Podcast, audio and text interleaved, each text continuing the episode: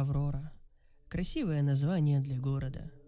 Жаль только с названием у города нет ничего общего. Мертвый космос давно поглотил и накрыл планеты темной вуалью. Синтетическое солнце включается раз в сутки. И этого момента ждут сильнее, чем рождение ребенка. Хотя надо быть либо смелым, либо чокнутым, чтобы заводить детей в этом мире. Оглянитесь. Мы сами убили планету. В погоне за ресурсами корпорации высосали жизнь из нее и погрузили нас во мрак. После хаоса люди поняли всю корысть и намерения власти, но, к сожалению, слишком поздно. Да, вы скажете, корпораций больше нет, но вы опять слепы. Церковь, которая якобы нас спасла и стала единственной корпорацией, а вы, как стадо овец, следуете, куда они скажут.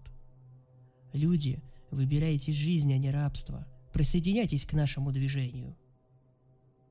Сет скомкал лист с агитацией и задумчиво посмотрел на самое высокое здание в городе. Оно сверкало неоном, почти в вечной темноте и освещало редкими, но никогда не прекращающими молниями. Оно выглядело зловеще. Само здание было выполнено в виде конуса, на верхушке которого возвышался крест. Одна церковь, одна религия на весь мир. Или остатки мира. Одними губами произнес Сет. И подошел к двери церкви. Охранники даже не взглянули в его сторону. В принципе, это было не обязательно. Только члены Совета Круга могут попасть в церковь. Если не пройти систему безопасности на входе, то вот тогда они на тебя посмотрят, и ничего хорошего это не сулит. Сет прислонил ладонь к терминалу отпечатки ладони. Терминал сдал однобретельный сигнал. Тут же все пальцы на руке больно кольнуло. Опять сигнал, подтверждающий положительный биохимический анализ крови. Личность подтверждена. Добро пожаловать, отец Сет. Произнес женский механический голос из терминала. Раздался скрежет металлической створки. Двери разъехались в стороны, прячась в стенах. Сет вошел в церковь и остановился на пороге. К нему уже шел придворный диакон. Остановившись, он слегка кивнул и жестом предложил Сету следовать за ним. Лифт бесшумно подымал их на последний этаж. От неловкого молчания было не по себе, но имело смысла всем придворным диаконам отрезать языки, дабы избежать разглашения тайн святого круга. Жестко, но таковы были правила церкви. Лифт открылся, и Сет в сопровождении диакона вошел в полумрак комнаты. Диакон сразу вытянулся у лифта и замер. «Вы задерживаетесь», Раздался хриплый голос. «Я ждал вас еще вчера. Дела задержали». Сет осмотрелся, но в полумраке комнаты не увидел собеседника. «Дела у всех дела». Из темноты показался силуэт мужчины и направился на балкон. Сет на секунду замялся, но все же последовал за ним. Выйдя на балкон, Сет посмотрел на пожилого мужчину, который смотрел куда-то вдаль. «Епископ, а зачем вы меня вызывали? Ты знаешь, что я присутствовал при создании нового солнца?» Епископ проигнорировал вопрос Сета. «Я помню, как погасло старое солнце. Я был здесь, при стройке Авроры. Ты знал это, Сет?» «Да, епископ». Сет приготовился к долгой проповеди. «Я один из основателей церкви и святого круга», — продолжил епископ. В то время как мы думали, что это лучший способ сплотить и спасти человечество, а теперь кучка неблагодарных проходимцев орудует в городе и агитирует народ против церкви. Епископ повернулся к Сету и протянул ему листовку. Сет взглянул уже на знакомый текст и посмотрел на епископа. «Да, я уже это читал. И что ты думаешь по этому поводу?» «Ну, люди вправе убирать сами. Мы не можем судить их за их выбор. Тем более это просто слова на бумаге». Сет отвел глаза от пристального взгляда епископа. «Слова порождают хаос, Сет. Простите, епископ, но вы же меня вызвали не для того, чтобы обсуждать проблемы с солнцестоянием. «Не называйте их так!» — гневно выкрикнул епископ. «Они кучка неблагодарных отчепенцев, которых скоро поймают и прилюдно накажут!» Повисло тягостное молчание. С этой епископ смотрели на темный город. С такой высоты он казался маленьким и пустым. «Но ты прав», — спокойным голосом сказал епископ. «Я вызвал тебя по другому поводу. Тебе нужно отправиться в Риган и осмотреть одного человека. Нам сообщили, что он одержим. Если это подтвердится, тебе нужно доставить его сюда. Риган, удивился Сет. Но разве там не оборудовали церковь для изгнания? Оборудовали. Но святому кругу нужно, чтобы именно ты привел его сюда. Почему я? Сет был в замешательстве. Ведь в Риге есть и свои экзорцисты. Сет, Приказы церкви не обсуждаются, или ты забыл?» Епископ вопросительно посмотрел на Сета. «Нет, ваше святейшество. Не забыл. Вот и хорошо. Тебе приготовили комнату, завтра с утра отправляешься. Советую тебе выспаться».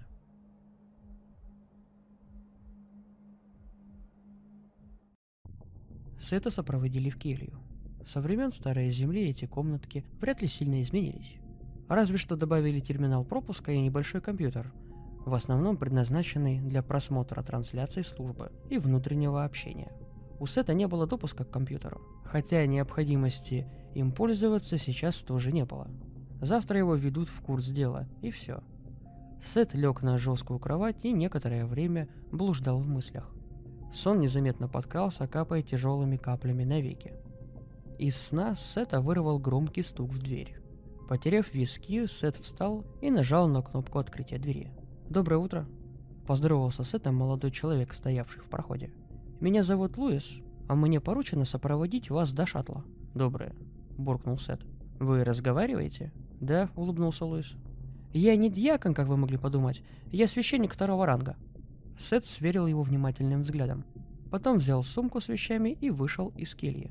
«Готовитесь стать экзорцистом, Луис?» — спросил Сет, когда они вошли в лифт. «Да, в следующем году собираюсь сдавать основы экзорцизма», — с готовностью ответил Луис, как будто ждал этого вопроса. «Если честно, я сам вызвался вас сопроводить. Может быть, вы мне дадите пару уроков, ну или советов?» С кроговоркой закончил Луис. Сет с грустью посмотрел на парня. Он напоминал его самого себя в молодости, охваченного энтузиазмом, и как это звучало, экзорцист. Но на деле оказалось, что красиво звучало только слово, а все остальное... Хм, Сказать ему, чтобы отказался от этого? Или то, что Сет сам недавно научился спать без сновидений, может напугать его своим телом, которое похоже на фарш из порезов и укусов? Отрекись от всех близких, друзей и родных. Так ты будешь сильнее, а? Чем больше у тебя социальных связей, тем слабее ты для демона. Будешь один, будешь сильнее. Сет вышел в открывшиеся двери лифта, показывая, что разговор закончен. А Луис медленно вышел за ним, переваривая слова Сета. Да, он слышал, что демоны используют против экзорцистов все, что смогут увидеть в их душе, но не думал, что настолько. Догнав Сета, Луис молча пошел рядом с ним. Так, думая каждый о своем, они подошли к небольшому шаттлу. Тут вся информация, Луис протянул Сету небольшую флешку. По прибытию вас встретят. Рад был знакомству. Луис протянул руку. Но Сет даже не посмотрел на него. Немного нахмурившись, он пошел в шаттл и занял свое место – Луис покраснел и быстрым шагом отправился к лифту. Ожидаемое время прилета 3 часа. Пункт назначения – город Риган. Раздался голос из динамиков. Сет достал планшет и вставил флешку. На флешке была одна папка с именем Криста. По обычаю в папке были фотографии объекта, небольшая документация и видео с признаками одержимости. Сет включил видеофайл. Ничего нового. Комната, кровать и объект в лице девочки – лет 80. Точнее не сказать из-за видоизмененного лица.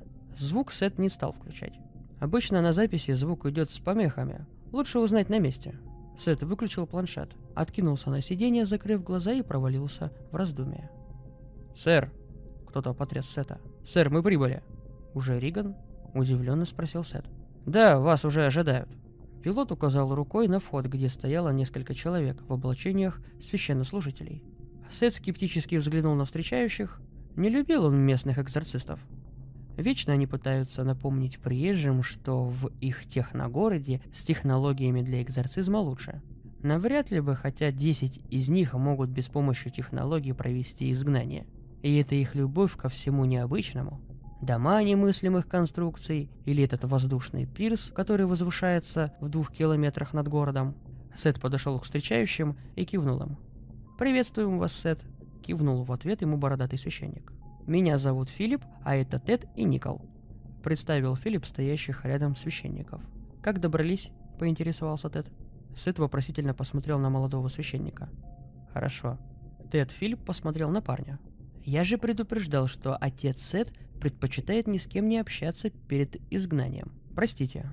Тед сконфуженно отвернулся и направился к аэробилю, пришедшему к пирсу. Все молча последовали за Тедом. Филипп сел на место водителя. Сет рядом на пассажирское место. Остальные уселись рядом. План такой. Филипп посмотрел на Сета. Сейчас мы отвозим вас в церковь, и вы расположитесь.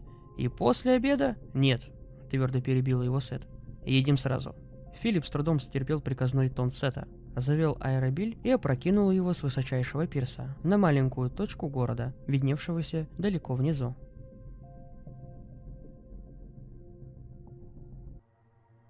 До нужного дома добрались весьма быстро. Особняк располагался на искусственном летающем фундаменте в виде снежной горы. Нынче, если у тебя много денег и ресурсов, покупка таких домов чуть ли не обязательно. Аэробиль опустился напротив крыльца. «Нам пойти с вами?» Немного равнодушно спросил Филипп Сета. «Нет», — покачал головой Сет. «В случае необходимости, за какое время сюда прибывает транспортный борт?» «Примерно 10-15 минут». Филипп рефлекторно посмотрел на наручные часы. «Хорошо, Будем на связи». Сет открыл дверь аэробиля и вышел. «Удачи!» – сухо произнес Филипп. Сет коротко кивнул и отошел на пару шагов, наблюдая, как аэробиль скрывается в пелене дыма. Со стороны дома послышались голоса. Сет обернулся, к нему шли средних лет мужчина и вполне привлекательная женщина. «Здравствуйте, отче». Мужчина протянул Сету руку. «Мы ждали вас». Сет ответил рукопожатием. Сет отметил, что у женщины под глазами мешки явно сказываются бессонные ночи в рыданиях. От мужчины пахло алкоголем. Неудивительно, такой стресс не каждому дается легко. «Меня зовут Джон, а это моя жена Ева». Женщина нервно улыбнулась. «Как вы добрались?» Взгляд у Джона был растерянным. «Давайте без лишних вопросов», — сказал Сет, игнорируя такт вежливости. «Меня зовут отец Сет. Но вы можете звать меня как угодно. И может уже войдем в дом?» «Да, конечно», — встрепенулся Джон. «Простите, мы просто сами не свои». «Я понимаю», — ответил Сет, следуя за хозяевами дома. «Скажите, вы сможете помочь?» Впервые за все время спросила Ева. «Это зависит от многих факторов», — честно ответил Сет. Наконец-то они подошли к дому. Джон прошел процедуру сканирования и открыл дверь, впуская Сета и Еву вовнутрь. Внутри дом был великолепен. Светлые тона излучали тепло и спокойствие. Непосвященный человек и не предположил бы, что где-то в этом уютном доме находится прикованное к кровати древнее зло, которое даже после гибели почти всего живого так и не перестало захватывать души людей. Вот тут мы и же... Где? Прервал Сет очередной вежливый тон Джона. Четвертый этаж, там одна комната. Джон опустил голову. Мы специально заказали дополнительный этаж в Элемент, после того, как это случилось. Сет внимательно посмотрел на Джона. Похоже, ему это давалось сложнее, чем Еве. Я пойду один. Что бы вы ни слышали, ни в коем случае не пытайтесь войти в комнату. Сет направился к лифту, но не дойдя пару метров до лифта, вдруг обернулся и спросил у Евы. «Простите, вы мне не сделаете сэндвич с ветчиной?» Ева удивленно посмотрела на мужа, а потом на Сета. «Вы не шутите?» Чуть заминаясь, спросила она. «Нисколько», — серьезным тоном ответил Сет. «Голод прям пробивает, когда с демонами работаю». Спустя минут десять Сет уже стоял на четвертом этаже с тарелкой сэндвичей. От двери веяло чем-то неуловимым, но мерзким. Подавляющее желание подходить ближе. Сет напряг слух. Постоял несколько секунд. За дверью была полная тишина. Ни скрипов, вообще ничего. Сет безразлично пожал плечами. Взял с тарелки сэндвич и открыл дверь в комнату. Смородный запах ударил в нос. Сет поморщился и осмотрел комнату. Занавешенные окна, кровать и на ней девочка, демон внутри которой не спал. Он злобно смотрел на гостя. Сет не обратил ни малейшего внимания на одержимую. Оглядывая комнату, он безмятежно сживал бутерброд и создавал впечатление туриста на скучной экскурсии. Взгляд демона сменился на удивленно любопытный. Скинув голову на бок, он пристально разглядывал Сета. Сет доживал последний кусочек, поставил тарелку на тумбу. Сет замер на секунду, как будто что-то забыв. Затем, вынув из внутреннего кармана молитвенник, раскрыв его и вынул смятую сигарету.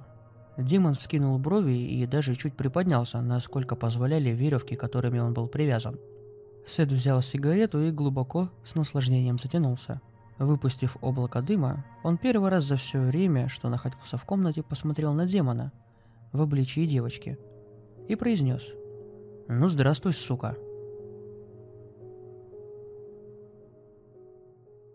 Демон с удивлением посмотрел на Сета и некоторое время будто осмысливал услышанное, а потом засмеялся.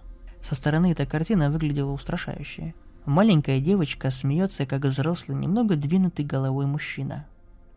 Сет спокойно посмотрел на демона. Дождался, когда тот перестанет смеяться, после он взял стул и сел напротив кровати. «Как твое имя?» Демон презрительно ухмыльнулся, но промолчал. Казалось, что ему интереснее изучать нового гостя. Сет, понимающий, кивнул и встал со стула. Подошел к кровати. Все так же, без малейших эмоций, он стряхнул пепел с сигареты, затянулся дважды и резко схватил девочку за волосы. Со всей силы ударил кулаком по лицу и тут же, вытащив окурок изо рта, затушил его об щеку девочки. Раздался вопль. Скорее не от боли, а скорее от неожиданности. Сет вернулся к стулу и сел. «Как твое имя?» — повторил он. Демон, слегка обалдевший от такого нетрадиционного метода, тихо рыкнул, обнажив почерневшие зубы, но все же ответил. «Нибрус, Прошипел демон. но это тебе не поможет. «Значит, ты шут?» — спросил Сет, вставая со стула. «Низший демон». Это я шут? Нибрас ринулся было на Сета, но веревки крепко держали его. Я с тобой так пошучу, что ты будешь умолять меня, чтобы я не скормил тебя адским псам. «Да ты сам пес!» — ухмыльнулся Сет. «Я тебе пинками отправлю в крематорий». Да? Нибрас снова рассмеялся. Возможно. Только ты даже не представляешь, что за этим последует. «О чем ты?» — нахмурился Сет. Испугался? Нибрас злобно посмотрел на Сета. Просто интерес. Пожал плечами Сет и, что было сил, ударил Нибраса в лицо ногой. Демон ахнул от неожиданности и ударился головой о железную спинку кровати. Сет схватил его за волосы и начал размеренно бить демона по лицу. Он остановился так же внезапно, как и начал. Отпустив волосы, он вытащил платок и обтер руки от крови. На костяшке оставались раны от попаданий по зубам. Ну и кто из нас чудовище? Сет посмотрел на демона. Тот повернул разбитое в мясо лицо и улыбнулся обломками зубов. Священник, ты, по-моему, забыл, что тебе нужно спасать девочку, а не убивать ее. Нибра сплюнул кровь. «Я знаю свою работу. Сейчас Кристы здесь нет. Здесь только ты». Твоя правда. Вот только она все чувствует. Противно засмеялся демон. Каждый твой удар. Сет на мгновение задумался, но тут же отбросил все мысли и достал небольшой прибор, напоминающий авторучку, только большего размера. «Знаешь, что это?» – спросил Сет, обходя кровать с другой стороны. Твой заменитель подружки? «Вы, демоны, такие стереотипные», – вздохнул Сет. «Такое впечатление, что вы там в аду насмотрелись фильмов из двухтысячных годов и подражаете этим второсортным актерам». Нибра со злостью посмотрел на священника и подался вперед, насколько позволяли веревки. Стереотипные? Да ты жалкая пародия на то время. Я слышал о тебе, да-да-да. Самый сильный экзорцист. Неуловимый и безжалостный. Открытый для демонов, как книга, только читать в тебе нечего. Нибрас пристально смотрел на Сета и продолжил еще злее. Ты изловчился выгнать из своей жизни все, что могло тебя сломить. Остался без семьи и друзей, ни с кем не связан какими-либо чувствами. И искренне считаешь, что в этом твоя сила. Вот только ты не заметил, как остался один. И если вдруг с тобой что-то случится, тебе никто не поможет. Ведь тебе некому навещать. Без этой работы о тебе никто и не вспомнит. Сет внимательно посмотрел на демона. Это было что-то новенькое. Обычно эти твари не говорят подобных вещей. Это... Сет показал предмет, еще находящийся в его руках. Выжигатель ВИС-12. Слышал о таком? На миг у Нибраза промелькнул испуг в глазах. Он быстро отвел взгляд, но Сет успел заметить это. «Думаю, тебе это знакомо. Принцип работы знаешь». Засунь себе его в жопу. Голова Нибраса колыхнулась от мощного удара, прервав его на полуслове. Сет быстро зафиксировал его голову и тело, веревками, чтобы он не смог двигаться. На дисплее выжигателя Сет выбрал режим обнаружения и включил его. Носик выжигателя засветился неоновым светом. «Сейчас я тебя просканирую, чтобы узнать, насколько глубоко ты там засел». Сет поднес устройство к телу. «Ничего страшного тут нет, разве что будет немного жечь». Сет улыбнулся и включил небольшую кнопку на устройстве. Из выжигателя ударил тоненький лучик неонового света. Но соприкасаясь с телом девочки, он полностью разлился по ее телу. Теперь Сет видел нервную систему одержимой. Нибра заскрежетал зубами. «Да, я знаю», — равнодушно ответил Сет. «Процедура болезненная, но нехер было вселяться в это тело». Сет посмотрел на нервную систему. Небольшие черные сгустки присутствовали по всему телу, говоря о том, что если удастся спасти Кристо, реабилитация будет тяжелая. Надо глубже, тихо произнес Сет. Прибавив мощи на приборе, Сет снова направил его на девочку.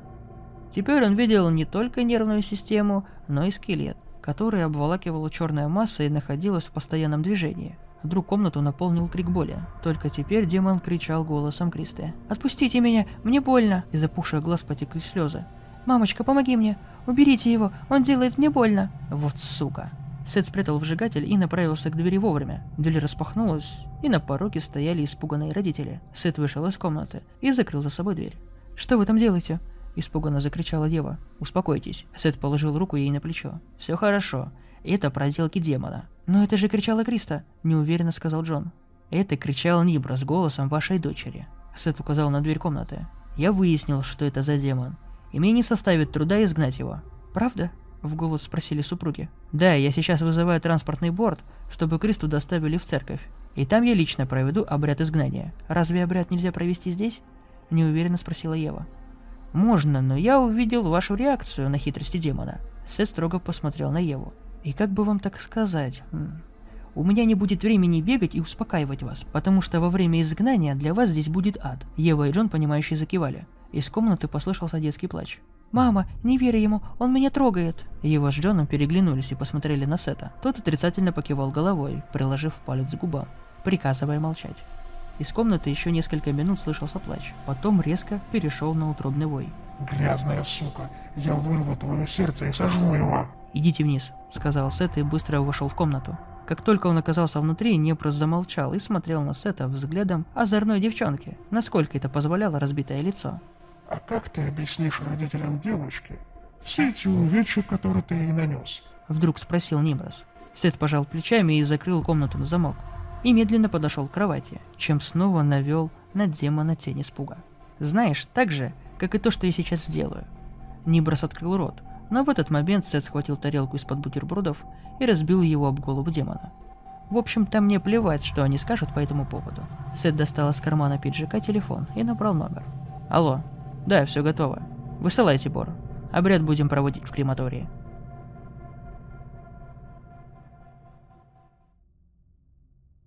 Джон сдерживал ревущую супругу, пока бригада прибывших священников выводили Кристу из дома по направлению к борту. Верховный епископ стоял рядом с ними, объяснял им дальнейшее развитие событий. Сказав что-то напоследок, он подошел к курящему на крыльце дома Сету. Все улажено. Он протянул Сету несколько листов бумаги. «Пока что отдыхай, а вечером проведем обряд». Сет посмотрел на протянутые бумаги и молча взял их по своей немногословности. Он лишь коротко кивнул и отвернулся, разглядывая неоновый горизонт, на котором мелькали точками летающие аэроботы. «Ты полетишь с нами?» – спросил епископ. «Хочу посмотреть на рассвет», — отрицательно покачал головой Сет. Епископ, понимающий, кивнул, наверное, перенимая привычку у экзорциста, и быстрым шагом направился к транспортному борту с ярким символом церкви на его передней дверце. Борт бесшумно поднялся в воздух и спикировал с летающего острова. Сет отшвырнул окурок и занялся проверкой документов. Все подписи стояли на месте, даже там, где мелким шрифтом было написано что церковь не несет ответственности за летальный исход одержимого в процессе обряда изгнания и также не выдает тело родным погибшего во время обряда. Вот только навряд ли. Находясь в таком состоянии, Джон и Ева ознакомились с этим пунктом. Сет засунул документы во внутренний карман и подошел к самому краю острова. Осторожно взглянув вниз, Сет сделал шаг назад. Голова слегка загружилась от высоты. Глубоко вздохнув, Сет посмотрел на небо, где начинало появляться неоновое солнце. Он до сих пор не знал, а точнее ему было неинтересно, как же все же ученые смогли сделать это солнце. Однако было ясно, что до совершенства его не довели, раз включали его так редко. Солнце мигало, пуская миллионы статичных разрядов, и за считанные секунды запылало в полную силу. Зрелище было потрясающим. Жаль, что солнце было не настоящим. Сет сел на скамейку, что стояла рядом, и долго смотрел на потрескивающее статикой солнце. Спустя час Сет прибыл к зданию крематория, который располагался отдельно от церкви. Пройдя все проверки, его сопроводили в келью, где он отказался от завтрака, сразу же рухнув на кровать. Громкий стук в дверь разбудил его. Голова трещала, как с похмелья. Он открыл дверь, за ней оказался молодой послушник. В руках у него был поднос, накрытый белым полотенцем. Молча, без приветствия, Сет забрал поднос и закрыл дверь. Вот и ужин. Сет поставил поднос на стол. Что тут у нас? Под полотенцем оказалось несколько тарелок, записка и маленький тюбик. В тюбике был концентрат вина, а в тарелках субстанция, которую Сет называл не иначе как грязь. На деле это была высококалорийная смесь из чего-то со вкусом чего-то. Выглядела как обычная склизкая грязь, но на вкус была вполне съедобна и питательна. Быстро проглотив содержимое тарелок и выжимая вино из тюбика, он открыл записку. 21.00. Больше на аккуратном прямоугольнике бумаги ничего не было. Сет посмотрел на часы. Осталось 20 минут до обряда. Закончив с трапезой, он вышел из келье и пошел к главному залу. Внутри все помещение было выполнено в готическом стиле, и даже вместо электричества были факелы. А охрана, стоявшая повсюду, в темных одеждах с капюшонами, придавала еще большую атмосферу. Сет подошел к двойной двери, на которой на латыни было написано «крематорий», и толкнул их. Перед ним открылась большая, абсолютно белая, даже белоснежная комната, посередине которой стояло устройство, похожее на летающую капсулу, но только без верхней части. Выглядело оно вполне безобидно, но именовалось не иначе, как «Экзорцист 7В». Внутри капсулы лежала Криста. Руки, шея, голова были надежно зафиксированы металлическими держателями. Сет подошел к капсуле и посмотрел на девочку. Вернее, на то, что от нее осталось. Сын шлюхи. Брызги слюны окропили лицо. Думаешь, все закончилось? Нет, все только начинается. Сет улыбнулся. В глазах промелькнул недобрый блеск. «Сэр, заткнуть ей рот», — спросил стоящий рядом послушник. «Нет, пусть повизжит». Послушник кивнул и направился к выходу. По правилам в помещении должен был остаться только Сет. Охрана шести человек находилась за дверью. Плюс за процессом наблюдали пять епископов, которые находились на застекленном балконе. И по мере необходимости могли общаться с экзорцистом через громкую связь. Начинайте. Эхо от громкоговорителя разнеслось по всему помещению. Сет подошел к капсуле, положил ладонь к колбу Кристы. Он закрыл глаза и начал шепотом читать молитву. Теперь сидевшая внутри девочка безуспешно пыталась его услышать. Тварь, сидевшая внутри девочки, безуспешно пыталась его укусить, при этом не забывая поливать его тоннами грязных слов. Молитва продлилась несколько минут, после чего Сет открыл глаза, посмотрел на девочку и, уже обращаясь именно к Кристи, сказал «Прости меня». Нибрас прекратил верещать и извергать маты из себя. Он уставился на Сета, что-то заподозрив. Быстро взглянув на балкон, потом снова на экзорциста, он прошипел. Что же вы тут делаете? Слова сочились ядом. Отвечай мне! Сет молча настраивал аппаратуру капсулы. А вот над телом девочки появился голографический экран, показывая в режиме рентгена все уровни тела Кристы. По бокам из капсулы вылезли разномастные приборы, напоминающие инструменты стоматолога, но не настолько примитивного вида. Поняв, что ответа он не дождется, Ниброс прищурился и спросил у Сета. А нет ли греха за тобой, сын мой? «Нет, ты не мой отец, мразь». Сет ударил девочку по лицу. «Не тебе меня судить». Демон расхохотался, как будто ожидал подобного ответа. Сет нажал сенсорную кнопку на голографическом экране, и Кристу за счет металлических держателей приподняла на несколько сантиметров. Там, где она только что лежала, что-то зажужжало. В ее спину впились сотни тонких игл. На экране высветилась нервная система, пораженная черной слизью. Помещение крематория разорвал нечеловеческий крик боли. «Понеслась», — произнес, не обращая внимания на крик Сет.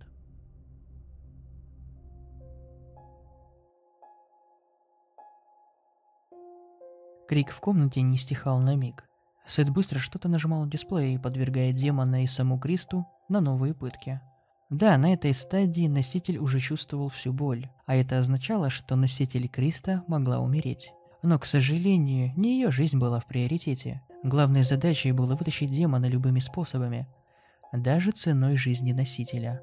Проблема заключалась в том, что нельзя было как-то поймать демона, а только изгнать его из носителя, и именно поэтому было изобретено это устройство, которое ослабило и материализовало демона в живую плоть, но зачастую ценой жизни носителя. Такое случалось, если уже материализованная сущность не выходила сама через глотку носителя. Характерный звук указал, что демон материализовался. Наблюдатели на балконе одобрительно закивали головами и начали разливать вино по бокалам. Сет обливался потом, пытаясь подогнать демона к горлу Кристы но тот сопротивлялся. А на дисплее было отчетливо видно, как черный длинный червь оплелся вокруг сердца девочки. Сет отошел от капсулы и только сейчас понял, что крики давно прекратились. Он взглянул на часы, прошло уже три часа. Руки дрожали от напряжения. Теперь эта тварь никуда не денется и можно было передохнуть. Сет направился к лифту и поднялся в обозревательную комнату. Присутствующие с легким удивлением посмотрели на экзорциста. На лицах некоторых проглядывалось недовольствие, связанное с тем, что Сет был ниже их рангом, и, по их мнению, занимался черной работой. Сет, не обращая на них никакого внимания, подошел к столу, взял бокал и залпом осушил его, после чего закурил сигарету. «Что вы себе позволяете?» – расстался голос за спиной. Сет обернулся и с неподдельным удивлением посмотрел на престарелого мужчину в сане епископа. Епископ Кевин вступился за Сета верховный епископ. Он заслужил, как-никак, он хорошо потрудился. Вы все это прекрасно видели. Да, но это его работа, не унимался епископ Кевин. Как говорится, кто на что учился. Он выбрал дорогу экзорциста, а значит, знал, какие трудности ему предстоят. И это никак не отличает его, и тем более не позволяет ему так нахально себя вести. Верховный епископ хотел было ответить, но Сет жестом руки остановил его и ответил сам. «Кто на что учился? В ваших глазах я всего лишь палач. Конечно, зачем вам марать руки, когда есть такие, как я? Ведь на нас можно сваливать всю вину, если что. Вот только как ни крути, а палач здесь один, и это вы, многоуважаемый епископ. Ведь именно ваша подпись стоит под каждым договором на экзорцизм. И с вашего разрешения наши руки в крови. С этого пор посмотрел на покрасневшего епископа. Тот задыхался от возмущения и не мог выдавить ни слова. Сет развернулся и покинул наблюдательный балкон. Один, два, три, четыре. Считал про себя шаги Сет, все ближе подходя к капсуле. Криста неподвижно лежала внутри. Взглянув на экран, Сет с сожалением покачал головой. Сущность демона намертво обвила сердце девочки. А значит, придется делать то, что написано маленьким шрифтом в договоре об изгнании. Тяжело вздохнув, Сет нажал на выпуклую часть капсулы, и та бесшумно открылась. Внутри находились медицинские инструменты, среди которых были совсем допотопные в виде скальпелей. Сет достал небольшую прозрачную колбу с жидкостью, встряхнув, открыл ее и вылил на тело девочки. Одежда моментально начала растворяться, не оставляя никаких следов на теле. После, нажав на несколько кнопок, Сет деактивировал иглы, отчего тело Кристы немного расслабилось. Вслед за иглами в нижней части капсулы появились отверстия. Под самой капсулой был небольшой желоб и неглубокая ниша. Сет достал обычный скальпель и крепко сжал его в руке. Нет, он не боялся, и рука была тверда. Подобные вещи он делал уже сотни раз. Если быть точнее, каждое изгнание заканчивалось этим. Даже если материализованного демона можно было извлечь без жертв. Сет посмотрел на балкон. Толпа начальников с видом голодных гиен смотрели на него, ожидая представления. Сет мотнул головой, выкидывая все мысли, и точным движением вскрыл Кристу от горла до лобка.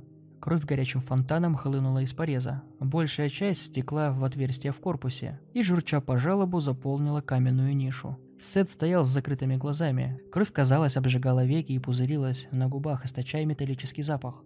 Вытерев лицо рукавом, он достал лазерный резак. Чтобы добраться до демона, надо было удалить ребра. Сет замешкался на секунду и посмотрел на Кристу. «Твою мать!» – вскрикнул он. Девочка, широко раскрыв глаза, смотрела на него и слабо шевелила губами. Жизнь каким-то образом не оставляла ее. Быстро схватив скальпель, Сет задрал голову Криста вперед и воткнул скальпель чуть выше первого позвонка. Девочка захрипела, выпуская кровавую пену. Большие, когда-то красивые глаза стали медленно превращаться в безжизненные стекла. Резким движением Сет выдернул скальпель и положил голову Криста обратно. Редкий и неприятный случай. Особенно сейчас. Сет сосредоточился и включил резак. Из аппарата, похожего на миниатюрный фен, появилось лазерное лезвие, напоминающее гриф черной ручки. Он легко разрезал ребра, которые с небольшим щелчком расходились в стороны, как будто приглашая в свои объятия. Закончив разрезать ребра, Сет взял их руками и резко рванул их в стороны. Треск залпом пронесся по комнате. Обрызги крови окропили все вокруг. Тварь оплела сердце Кристы и медленно двигалась по круговой спирали. Вооружившись скальпелем, Сет схватил демона одной рукой, а второй начал обрезать мешающие органы и сосуды. Тварь перешла в активность и начала извиваться. Сет со всей силы дернул рукой и с чавкающим звуком выдернул тварь из тела девочки. Руки немного погрузились в вязкое холодное тело, напоминающее смесь улитки и червя. Времени было немного, если демон слишком силен, то он легко мог бы проникнуть и в Сета. Все так же, держа тварь в руках, Сет подошел к стене и свободной рукой нажал на нее. Стена сразу же исчезла, и на ее месте оказалась Комната с энергетическим полем. Сет деактивировал его с помощью датчика отпечатков пальцев и со всей силы швырнул тварь вовнутрь. Энергетическое поле сразу же активировалось, а тварь, упав на пол, лопнула, образуя черные клубы дыма. Сет смотрел, как демон мечется в своей новой тюрьме. Позже ученый что-нибудь с ним придумает, но Сету не скажут, что именно, да ему было и неинтересно. На плечо легла чья-то рука. Сет обернулся, а рядом стоял верховный епископ Ринард. «Хорошая работа, Сет», — сказал Ринард, и жестом велел ему следовать за ним. Сет молча пошел за епископом. Все помещение было в крови. Над телом Криста уже склонились остальные епископы. И как гиены с интересом передавали друг другу пораженные демоном органы девочки. Выйдя на улицу, они еще долго стояли молча, глядя куда-то в горизонт. Кто расскажет родителям? Чуть охрипшим голосом спросил Сет, несмотря на Ринарда. «Думаю, что я. Это их убьет». «Я знаю. Девочку передадут в нормальном виде, никто даже не заметит, что было вскрытие. Если бы только в этом была проблема». Грустно усмехнулся Сет. Ринард, понимающе посмотрел на экзорциста и, похлопав его по плечу, молча удалился. Сет закурил сигарету и не спеша подошел к аллее, которая находилась возле крематория. Он всем видом показывал спокойствие и решимость, как будто полчаса назад он не вскрывал тело девочки. Нет, он ни о чем не сожалел и даже и не думал, но он искренне верил, что Криста, которая все это время стояла рядом с ним и которую не видел Ринард, все же отправится в рай. Сет сел на скамью и закрыл глаза. Иногда тяжело игнорировать своих призраков, особенно когда они никуда не уходят.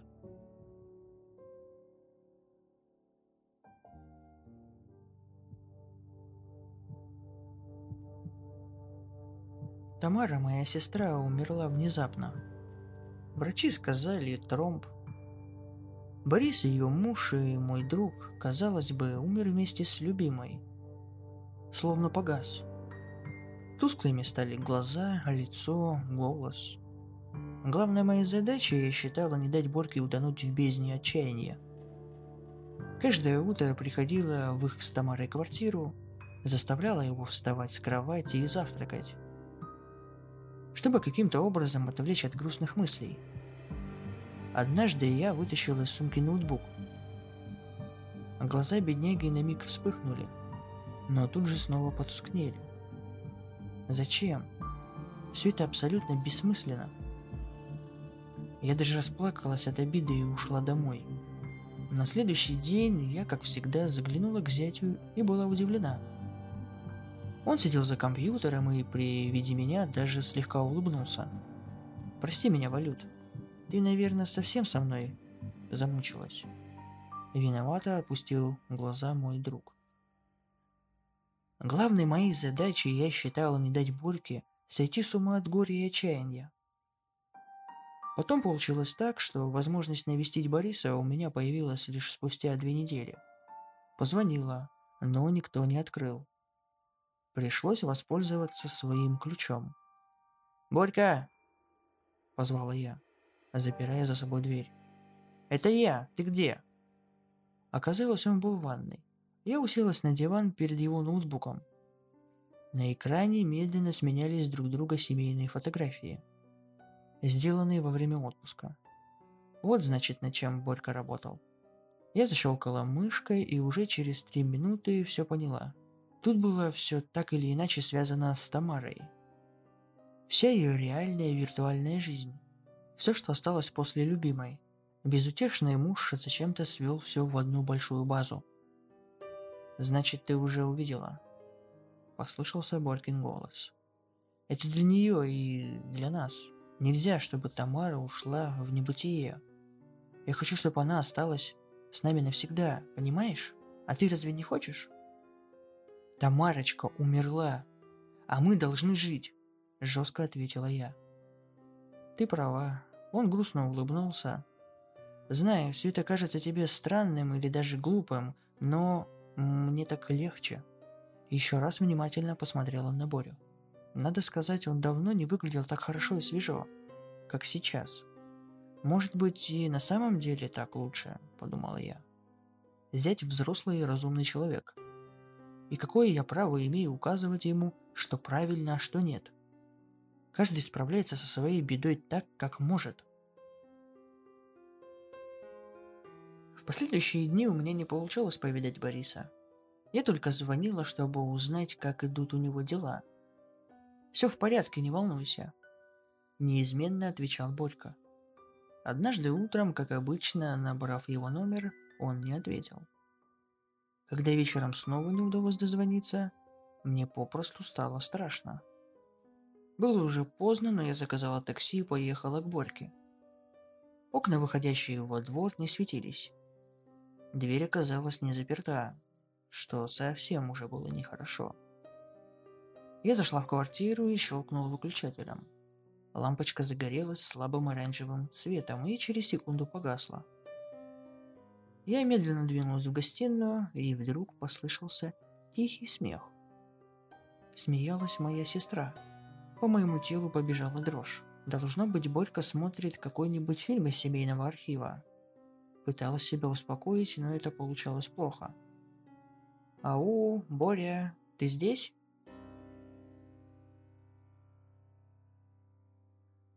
Никто не ответил. Я подошла к двери в гостиную и совершенно отчетливо слышала голос сестренки. Да, я многое узнала. Теперь я понимаю намного больше. Она говорила спокойно и даже весело. Спасибо за то, что даешь мне информацию. Вот и хорошо, отвечал ей Борис. Продолжай.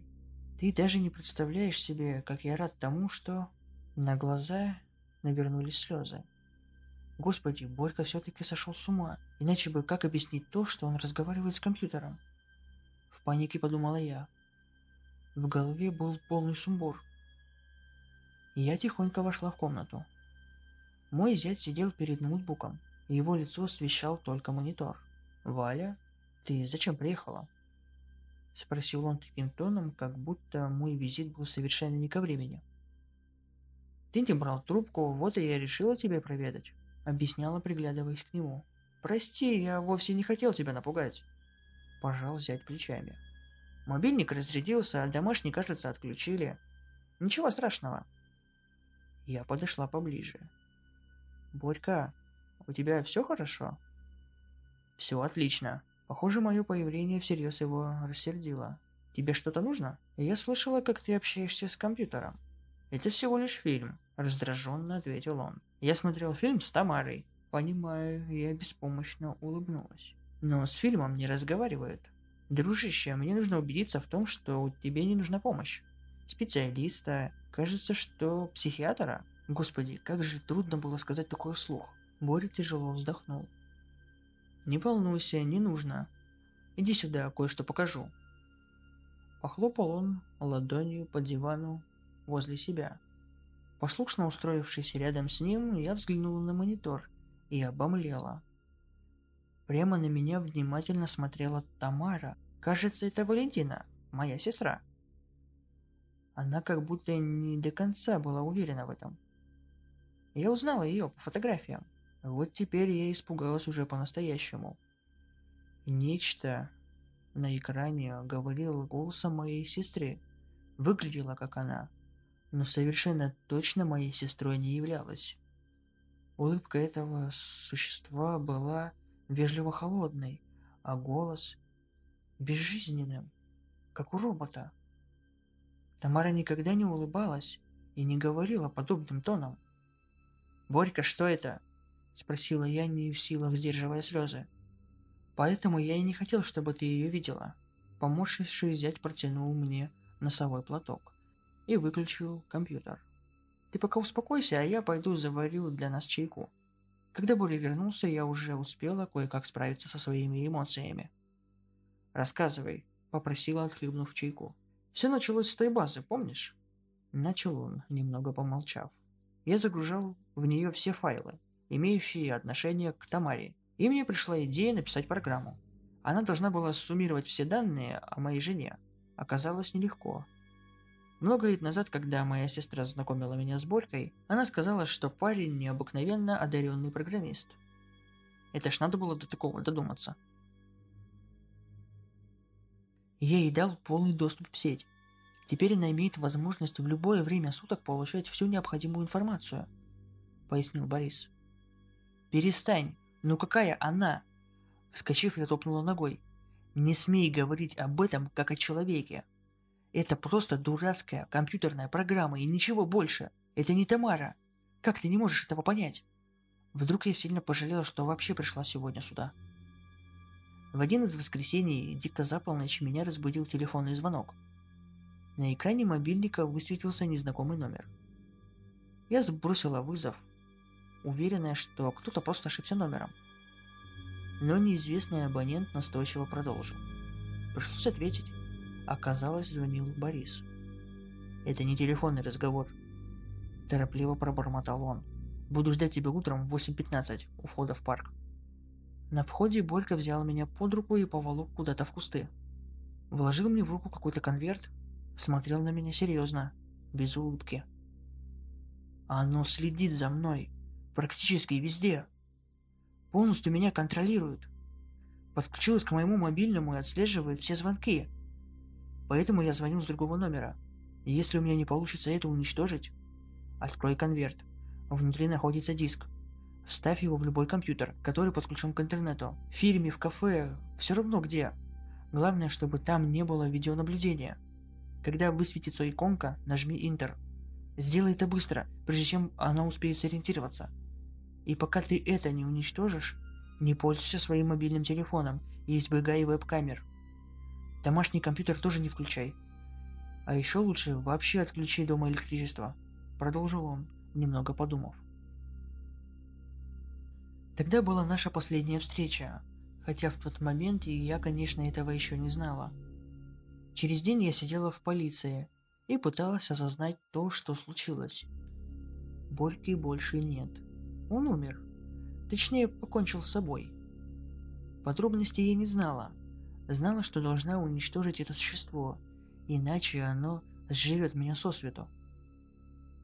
У меня имелось прощальное письмо, что типично для подобных случаев. Погибший набрал его на компьютере, который был включен, когда мы обнаружили тело. Письмо было на экране. В этот момент видеокамера, расположенная в комнате для допросов, вдруг резко повернулась ко мне. Следователь распечатал прощальное послание. Едва взглянув на текст, я поняла, что писал не Борька. Стиль хорошо мне знаком. Именно так выглядели текста в блоге моей ожившей сестры. По дороге домой я чувствовала, что за мной кто-то следит. А когда переходила дорогу, зеленый свет внезапно сменился красным, и какой-то водитель на разогнавшейся Тойоте едва не сбил меня с ног. В квартиру я поднялась по лестнице, проигнорировав лифт. Едва переступив порог, выдернула из гнезда кабель интернета и вынула батарею из мобильного телефона – и только после этого вздохнула с облегчением. Прекрасно осознаю, что должна ее уничтожить, иначе мне не жить. Постараюсь не дать ей себя убить. Может быть, я успею первой нанести ей контрольный удар.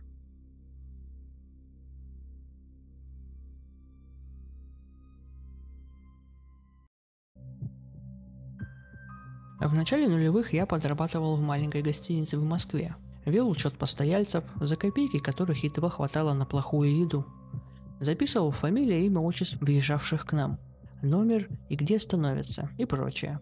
Однажды очередной наш посетитель, подойдя ко мне, попросил посмотреть список постояльцев за последний месяц и сообщить ему, нет ли там какого-то Максима с какой-то странной фамилией. Делать такое не положено, однако посетитель человек примерно моих молодых лет – Оправдался тем, что ищет внезапно пропавшего друга. Так что я исполнил его просьбу. Никаких Максимов ни в последний месяц, ни даже в последние два у нас не останавливалось.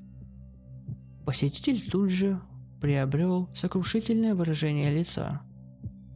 Расстроенно попрощался и хотел уходить. Но я человек добрый. К тому же на рабочем месте в отсутствие собеседников и вообще других людей было крайне скучно. Потому я окликнул его и спросил, в чем дело. Это долгая история. Нервная натяжная улыбка.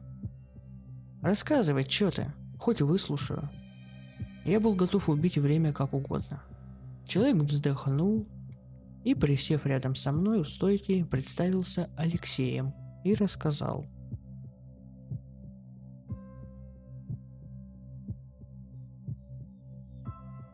Алексей и Максим были типичными братанами. Друзьями из ряда «Не разлей вода», подружившимися в глубоком детстве. В противоположность тихому умнице Лёше, Макс представлял всем знакомый типаж буяна, хулигана, весельчака и любителя женщин.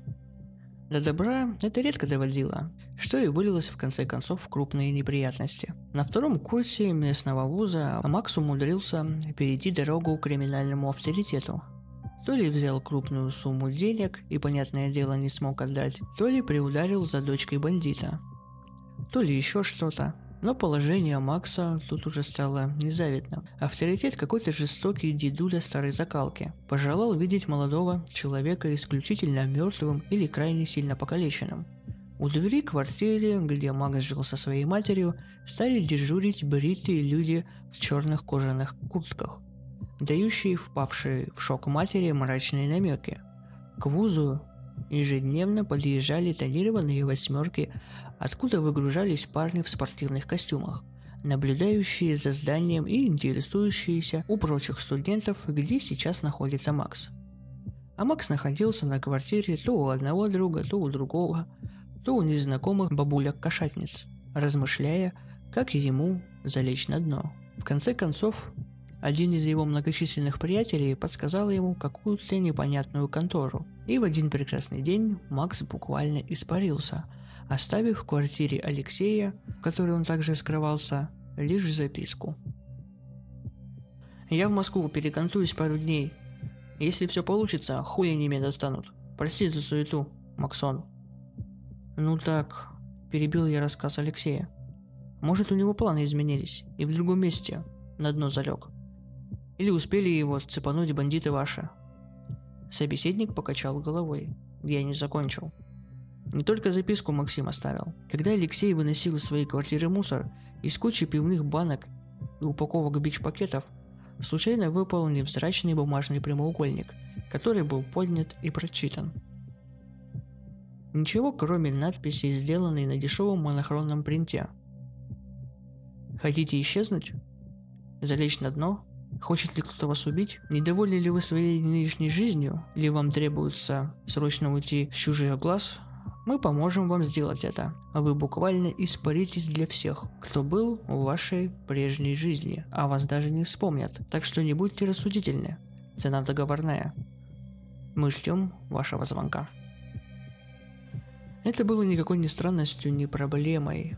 Мало ли какие заведения для своих могли оказать услуги и пожестче, чем залечь на дно в то время, когда еще не было вашего темного интернета.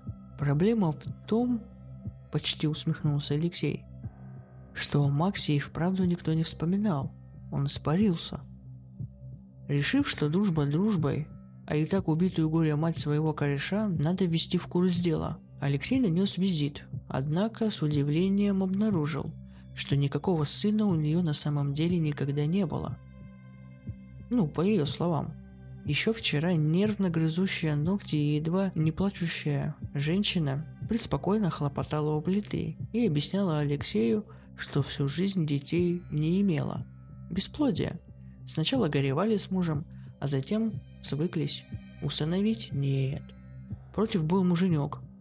Ну а потом помер он, царство ему. Дальше больше. Максима не вспоминали его многочисленные однокурсники, знакомые, приятели, лучшие друзья, бывшие настоящие девушки – Нынешняя пассия его, влюбленная в молодого человека по уши, изумленно хлопала наращенными веками, выслушивая слова ее парня, которого у нее никогда не было. Ну, по ее словам. «Ты чё, Лех, ты Мишу имел в виду, что ли? Из Максов только дядю из монтажа знаю, братан. Я бы на твоем месте водку не пил. Или что ты там употребляешь? Пей пиво, оно полезней. Алексей, я понимаю, скоро сессия, все на нервах. Но не до такой же степени, чтобы людей тут выдумывать. Вы серьезно? Попейте таблеток. У Тамары Анатольевны в кабинете. Вот, возьмите. Лешенька, дорогой, я, конечно, еще та дура, но целого человека за день забыть я бы не смогла. Не было никогда никакого Максима. Кончай придуриваться. Максим больше не значился ни в списках студентов вуза, ни даже на учете в местном отделении милиции – где он был там еще завсегдальцем. Дежурный мент выслушал нервную речь Алексея, о человеке которого никогда не знал. Предложил ему провериться на наркотики. Алексей помнил, как не раньше месяца назад этот же мент подружески болтал с Максимом, вновь загремевшим в отделение за хулиганство. На людей набрасываешься, бандюган, а?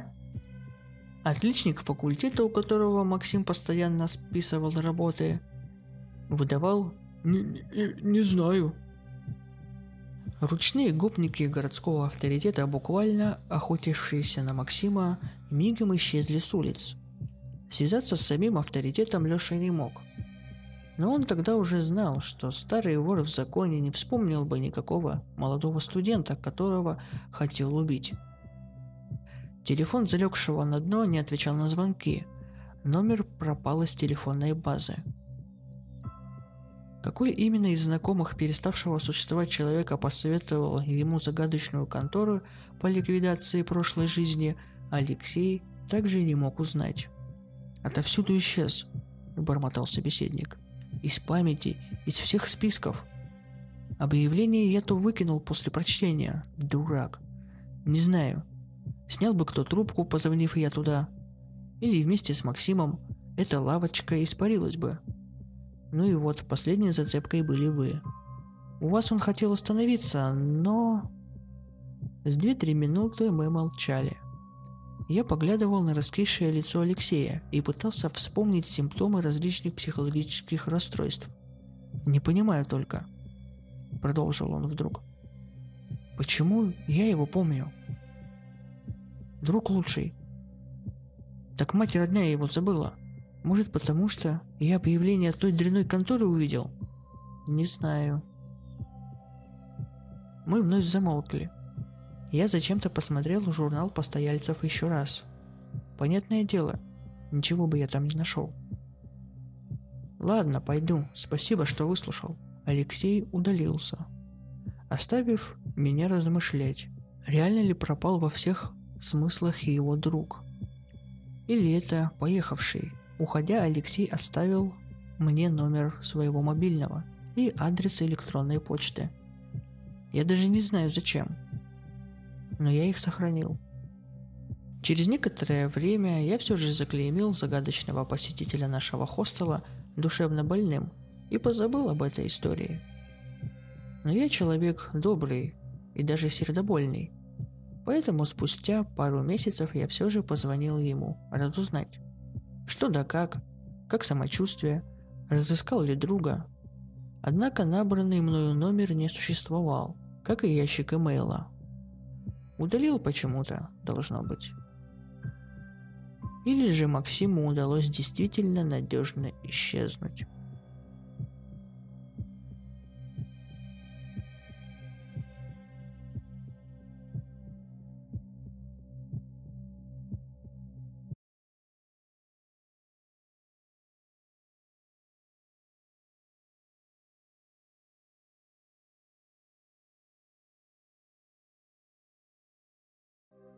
Я коллекционирую психов.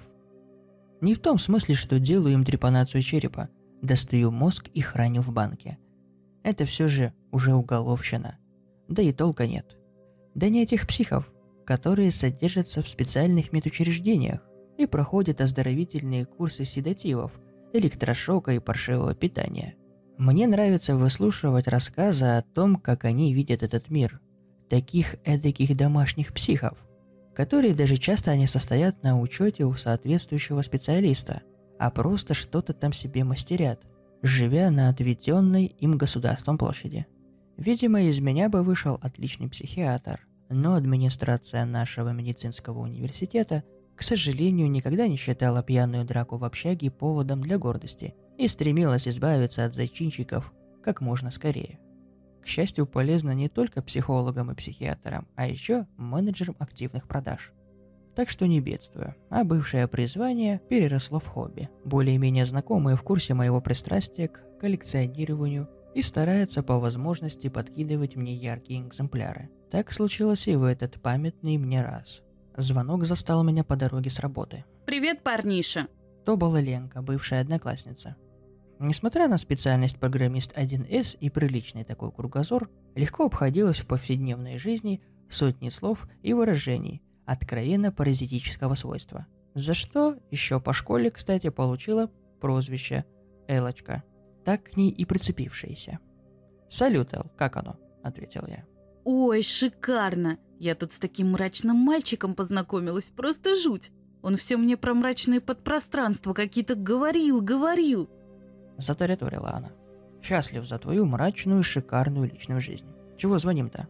Я решил прервать этот поток незабутневного сознания, ибо, насколько я знал Лену, продолжаться оно могло довольно долго.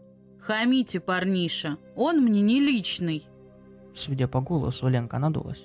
«Ну, не личный и ладно», — сказал я примиряющая. «По какому поводу я удостоился чести слышать твой милый голосок-то?» Ой, так он же псих. А ты же у нас по психам убиваешься. А я это вспомнила. Вот так услышала про подпространство. И вспомнила, и подумала. Шикарно. Ты же собираешь типов мрачных. И сказала ему, что на днях завалю к нему с приятелем. Он типа тоже мрачный и подпространство любит. А ты где ща? Оживилась Ленка. Да вот, к опере подъезжаю. Слегка оторопев от резкой перемены темы, ответил я. Лол, я ща вот на опере с подружками тусуюсь. Вытряхивайся с быдловозки. Поедем на такса до этого типа мрачного. Ленка назвала адрес, и мы поехали. Она же обратилась ко мне. Я с ним на реалке-бухалке встретилась.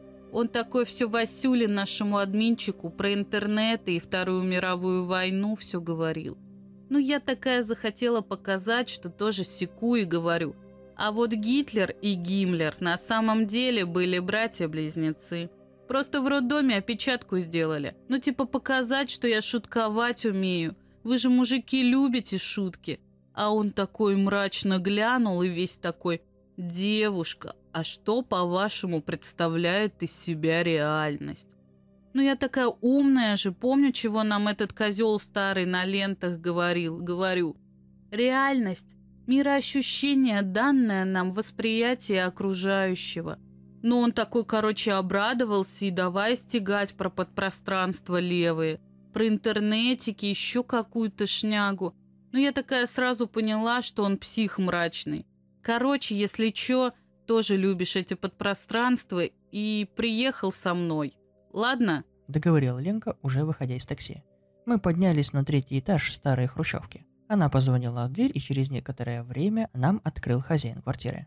«Здравствуй, Лена. А вы, должно быть, Илья». Голос был прокуренный и глухой, под стать его обладателю. Худощавому парню с ворохом темных местами уже сединой волос и усталым взглядом слегка запавших глаз. «Проходите», «Ой, приветики, Костюля! Да-да-да, это Илюша, про которого я тебе говорила. Он тоже сечет в этих твоих подпространствах и вообще интересовался». Ленка смешалась бы под тяжелым взглядом хозяина квартиры, но тут же полезла в немаленьких размерах и психоделической расцветки баул, повсюду таскаемый с собою и упорно называемый модной дамской сумочкой. Доставил две бутылки характерной формы и торжественно произнесла – Мальчики, сейчас в Европах модно пить портвейн. Хотели с девчонками распить. Понижая голос, сказала она мне. Скептически глянув на этикетку, гласившую «Агдам, вино белое, крепленое». Я подумал было объяснить Ленке разницу между красным вином и крепленным бренди и виноградным соком, разбодяженным спиртом. Но переглянувшись с хозяином квартиры и прочитав его взгляд примерно те же мысли, решил оставить это на потом и двинулся вместе с остальными в зал. Обстановка квартиры была характерна для человека, чья деятельность плотно связана с IT-индустрией. Массивный, явно переделанный под компьютерный стол с хорошим монитором и колонками на нем, наверное, никогда не выключающимся системным блоком под удобным креслом. Подле общая легкая запущенность квартиры. Видимо, в понимании хозяина порядок – это главное, что я знаю, где что лежит здоровенный плакат на стене, то ли с каравеллой, то ли с фрегатом, лихо вздымающийся на гребне волны, и надписью «Keep Speeding». Компьютерное железо, лежащее временами на самых неожиданных местах, что было не характерно, так что рабочий системный блок был не один. Я насчитал минимум 5 компьютеров. Некоторые совершенно новые, с огромными корпусами типа Tower, некоторые старые со снятыми крышками и списающими грязью жесткими дисками, но также, как кажется, вполне успешно работающие. У него тут что, импровизационный дата-центр, что ли? Примерно на эту тему я размышлял, пока мы пили первую бутылку. За знакомство, за погоду, за прочее за. Когда первая бутылка подошла к концу и все окончательно перешли на «ты», я подумал, что уже самое время осуществить то, зачем я пришел, и пополнить свою коллекцию. И сказал, «Константин, Лена сказала, что ты интересуешься параллельными пространствами, и даже у тебя есть собственная теория». Хозяин глянул на меня и ответил, «Не без этого. Вот ты мне лучше ответь, как воспринимаешь эту реальность?» По тебе заметно, что человек ты, мягко скажем, нестандартный. Я даже надеюсь услышать что-то в ответ оригинальное, вольного изложения на тему одной из мировых конфессий. Я призадумался, а действительно как? И что для меня есть жизнь реальность? Втюхивание изо дня в день товара, из ряда роскоши ходячим денежным мешкам. Мое невинное хобби. Надежда на то, что в будущем все будет не так хорошо, чушь какая-то. А реальность? Мироощущение, данное нам в воспитании. Так что ли? Дьявол, видимо, портфель покрепче обещавших девяти оборотов. Мне кажется, что реальность, прежде всего, зависит от того, как мы на нее смотрим. Выдавил я из себя. Уже хорошо, ухмыльнулся он. А если бы мы смотрели по-другому? Или вообще б никто никак бы не смотрел? Но это уже из-за ряда звука, подающего дерево в лесу. Нигде никого нет, или хлопка одной ладонью, ответил я. Ладно, Возможно, я неправильно поставил вопрос. Наверное, легче будет сказать все как было. А там уже, если захочешь пообщаться насчет реальности. И вот что мне поведали под вторую бутылку портвейна. В юности я, как и многие такие же компьютерщики, баловался взломом. И вот пять лет назад по интернету прокатилась волна успешных атак на религиозные сайты. У нас даже в прессе освещали. Помнишь, наверное, заголовки типа неизвестные хакеры взломали сайт Российской Православной Церкви. Там обычно писалось про много что, что думают по этому поводу всякие патриархи и прочее. Так вот, сообщество крупных профессионалов. Я и несколько ребят из нашего города тогда считались. Тоже не обошло вниманием факт этих атак. Мне лично стало интересным найти хоть какие-нибудь следы хакера или команды, которые так ловко взламывали сайты. Недолго думая, я полез на сайт одной из общин свидетелей Иеговы, которая также была благополучно взломана. Покопавшись по сайту, я решил действовать на обум и добавил в адресной строке админ к адресу сайта. На удивление сработало. Пароль к учетной записи администратора подобрать тоже довольно легко. Видимо, местный админ думал, что никто не догадается подобрать 1931 Библии в количестве одного – Попав в админку и покопавшись по логам, я даже слегка опешил и поразился наглости неизвестного умельца. В истории подсоединений к серверу до сих пор болтался адрес, с которого производились действия.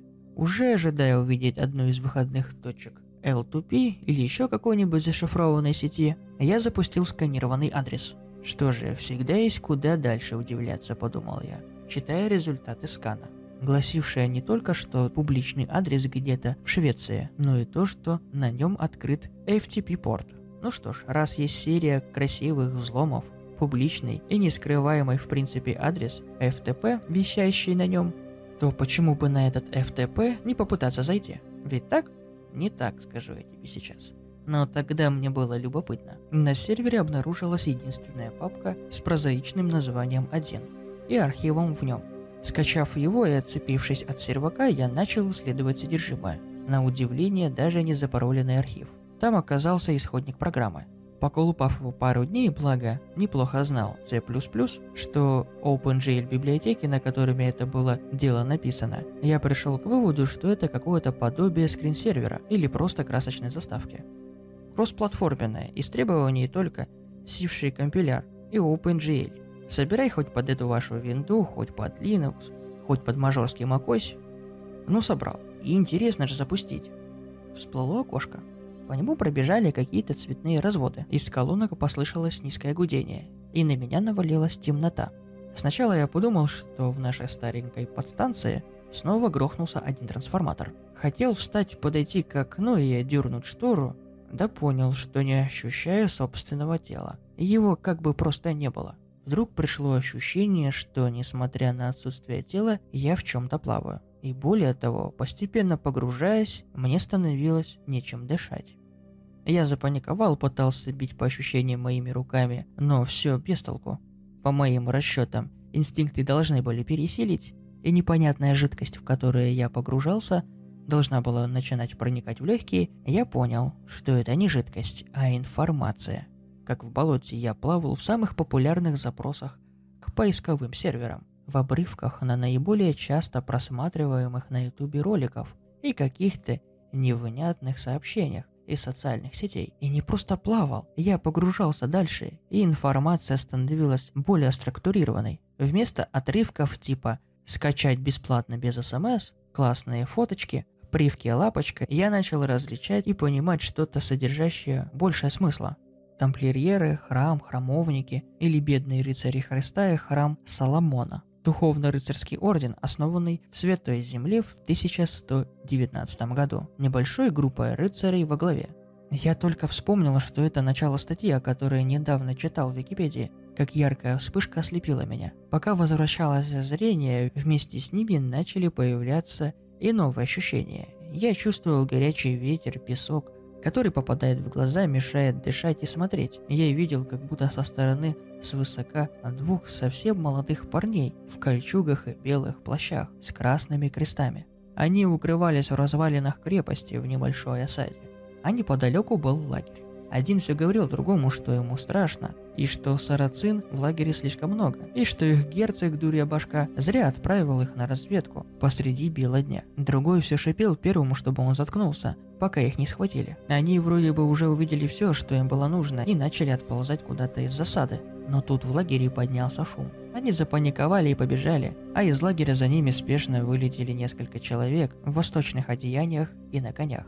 Их поймали и привели в лагерь. Я видел, как их пытают, слышал их крики, мольбы Господу и смех тех в восточных одеждах. Потом снова навалилась тьма. В следующее мгновение я услышал взрыв, и когда начала откладывать уши, пулеметную очередь, прорывающуюся сквозь крики людей. Затем я увидел, как солдаты в формах СССР времен Второй мировой штурмуют высоту, на которой был расположен блиндаж. Они гибли под пулеметными очередями и просто заваливали пустоты телами, пока один или то ли удачливый, то ли просто не чувствующий боли не подобрался к блиндажу так близко, дабы метко закинуть гранату точно под ноги пулеметному расчету. Прогремел взрыв. Повисла тишина. А затем все громче начало слышаться охрипшее «Ура!». Потом я появился в обширном зале где мужчины в белых париках и все серьезными лицами подписывали какой-то документ. Затем видел, как взбесившийся и ослепленными меткими выстрелами боевой слон снимает фалангу, идущий за ним. Атомный взрыв, кажется, это была Хиросима. Еще что-то. И все это время меня не покидало ощущение, что я опускаюсь все ниже. И тут я начал ощущать свое тело. Передо мной возник человек лет 45 я обнаружил себя сидящим в полупустом небольшом баре, какими их обычно показывают в фильмах про Вторую мировую. Человек напротив меня заговорил. И ведь помните, почетный феномен близнецов очень важен для Третьего рейха. Лично сам фюрер одобрил эти эксперименты и назначил комендантом. И тут в помещении бара влетел человек в заляпанном кровью фартуке из плотной ткани. Выпалил. «Йозеф, скорее пошли!» Снова темнота. Я в американской военной форме, и какой-то физик рассказывает мне про общий принцип действия атомной бомбы. Тьма. Я вижу рыцаря на фоне призрачного замка. Откуда-то приходит знание. Это Персеваль. Тьма. Сенат. Восхождение Цезаря. Я опускаюсь ниже. Теперь я сам Йозеф Менгеле. И с волнением осматриваю военнопленных в лагере. Периоды темноты настолько короткие, что походят на большие вспышки. Темные вспышки. Я открываю врата Франциску, ставшему позже Франциском Первым, и потом я же получаю нож в спину от того, которого считал соратником. Вспышка. Сгорбленный и уродливый слуга говорит мне «Да, хозяин!» И дергает за рычаг, спуская электрический разряд по телу, распластавшемуся на операционном столе. Вспышка, кровь на ступенях Сената. Что это? Как так? Почему Брут? Вспышка. Я прикован цепью к столбу, и надо мной уже дымится помост. Я проклинаю вас, продажные псы, а в ответ мне летит «Смерть Демолю, смерть еретику!» И все это время я опускаюсь все ниже и ниже. Вспышка. Мой самолет сбит под Ла-Маншем, и серая гладь воды неумелимо приближается. Где-то в небе ложится на курс материку истребитель с черными пиками, начерченными на борту. Момент столкновения. Какой же твердой может быть вода на таких скоростях? Ломаются стекла кабины, корежится корпус. Что-то острое попадает мне в ногу. Некогда разбираться, я пытаюсь выползть, но тяжесть промокшего снаряжения неименуемо тянет на дно. Воздуха, мне не хватает воздуха. Так я и проснулся. Посреди зала. Нелепо барахтаясь на полу и хватая ртом, душный и пыльный, но в тот момент такой сладкий для меня воздух. И знаешь, когда я дышался, до меня дошла одна простая вещь. Та информация, которую накопило человечество в электронном виде, она не просто хранится, она живет. Где-то там, на просторах сети, юнцы в белых плащах с красными крестами бегут с именем Господа на устах. Истекает кровью Цезарь на ступенях Сената, сжигают ведьм, избирают первого папу, добывают первый огонь. И ведь это логично, информация в электронном виде – это не книга, которая будет просто лежать. Она каким-то образом организуется. Более того, возвращаясь к вопросу, с которого все началось, что есть наш мир, если не информация? И вот ты сейчас сидишь на кухне, потягиваешь пиво из моей заначки, дымишь своим мажорным капитаном Блэком, в зале спит эта курица, которая, как мне кажется, которая ни хрена не поняла, надеясь на вечернее времяпрепровождение другого рода, и поэтому уснула в самом начале моего рассказа. Перед тобой сижу я и несу полную колесицу. А ты уверен, что все мы именно здесь и сейчас? А в том эти два мира, тот, которым мы привыкли считать созданный нами, и тот, которым мы привыкли считать настоящим, никогда не сольются. Я вот как-то не особо. Поэтому я помогаю тому миру развиваться, храню информацию – Вдруг они потом вспомнят, что я им далеко не враг. Я криво усмехнулся, достал трубку и вызвал такси. Пошатывающаяся походкой добрел до зала и разбудил Лену. Мы уехали. Лена, унося с собой разочарование по поводу скучного вечера, а я, наверное, увезя еще один экспонат для коллекции. Через неделю я купил себе первый двухтерабайтный жесткий диск. Сейчас у меня таких уже три. Собираюсь вот уже на следующей неделе брать четвертый. А потом, видимо, еще один системник. Тот, который есть, больше не потянет. Как думаете, этого будет достаточно?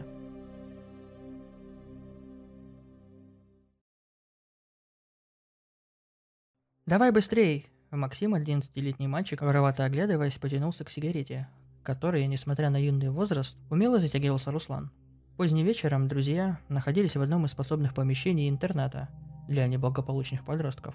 Вкушали прелести взрослой жизни – самозабвенно курили. «Ну что, сегодня?» – спросил Руслан, выпуская кольца дыма.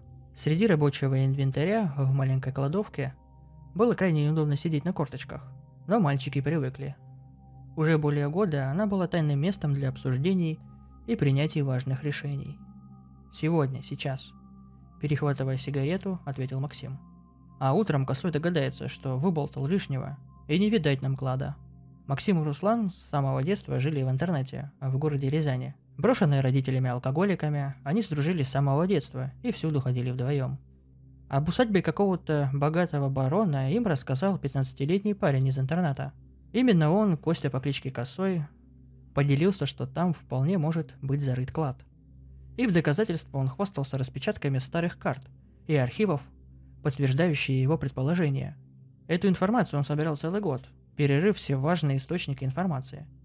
Найдя клад, он собирался сбыть его на черном рынке и уехать жить в Сочи, где, по его словам, находился его отец. Максим с Русланом тоже мечтали о лучшей жизни. Их родители были запойлыми алкоголиками, и помощи и заботы от них ждать не приходилось. Именно в тот момент ребята решили опередить Косова. Этим вечером, напоив парня и украв карту у спящего товарища, они под покровом ночи сбежали из интерната. Переночевав на вокзале, мальчишки рано утром затарились продуктами и отправились в путь, предвкушая добычу и отличный отдых. Они двинулись вдоль трассы, избегая встречных машин. Максим хорошо помнил, как однажды, в надежде поймать попутку, они попали к бдительному мужчине, который отвез их в полицейский участок. Больше подобных ошибок они не делали. Через пять километров они свернули с трассы и ушли на проселочную дорогу, Пообедав на пенечке у дороги, они сверились с картой и вновь двинулись в путь.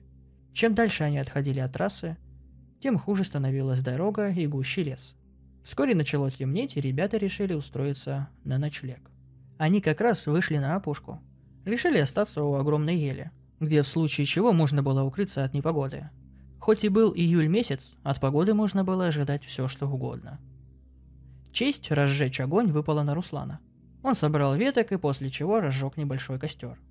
А Максим накрыл импровизированный стол, положил хлеб, порезал колбасу.